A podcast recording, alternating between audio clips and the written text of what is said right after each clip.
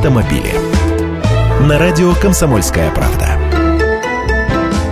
Здравствуйте.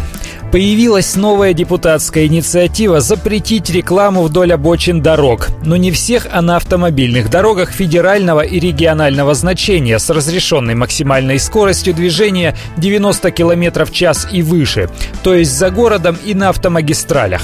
Автор, депутат от ЛДПР, считает, что это должно снизить аварийность. Законопроект не просто слова, он зарегистрирован в Государственной Думе, но дата его рассмотрения пока не назначена.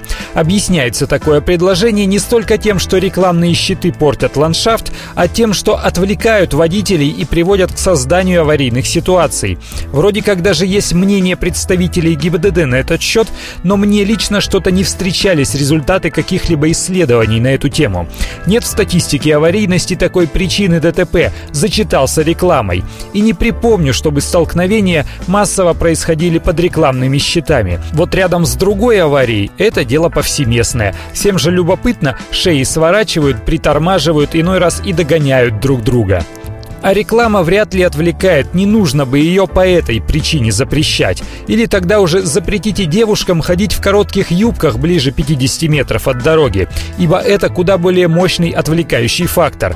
Впрочем, скоро похолодает, коротких юбок не будет, и законопроекты будут другие. В который раз про обязательность зимней резины, например, вспомнят. А весной про запрет ездить на шипах круглый год. Все идет по кругу, так и живем.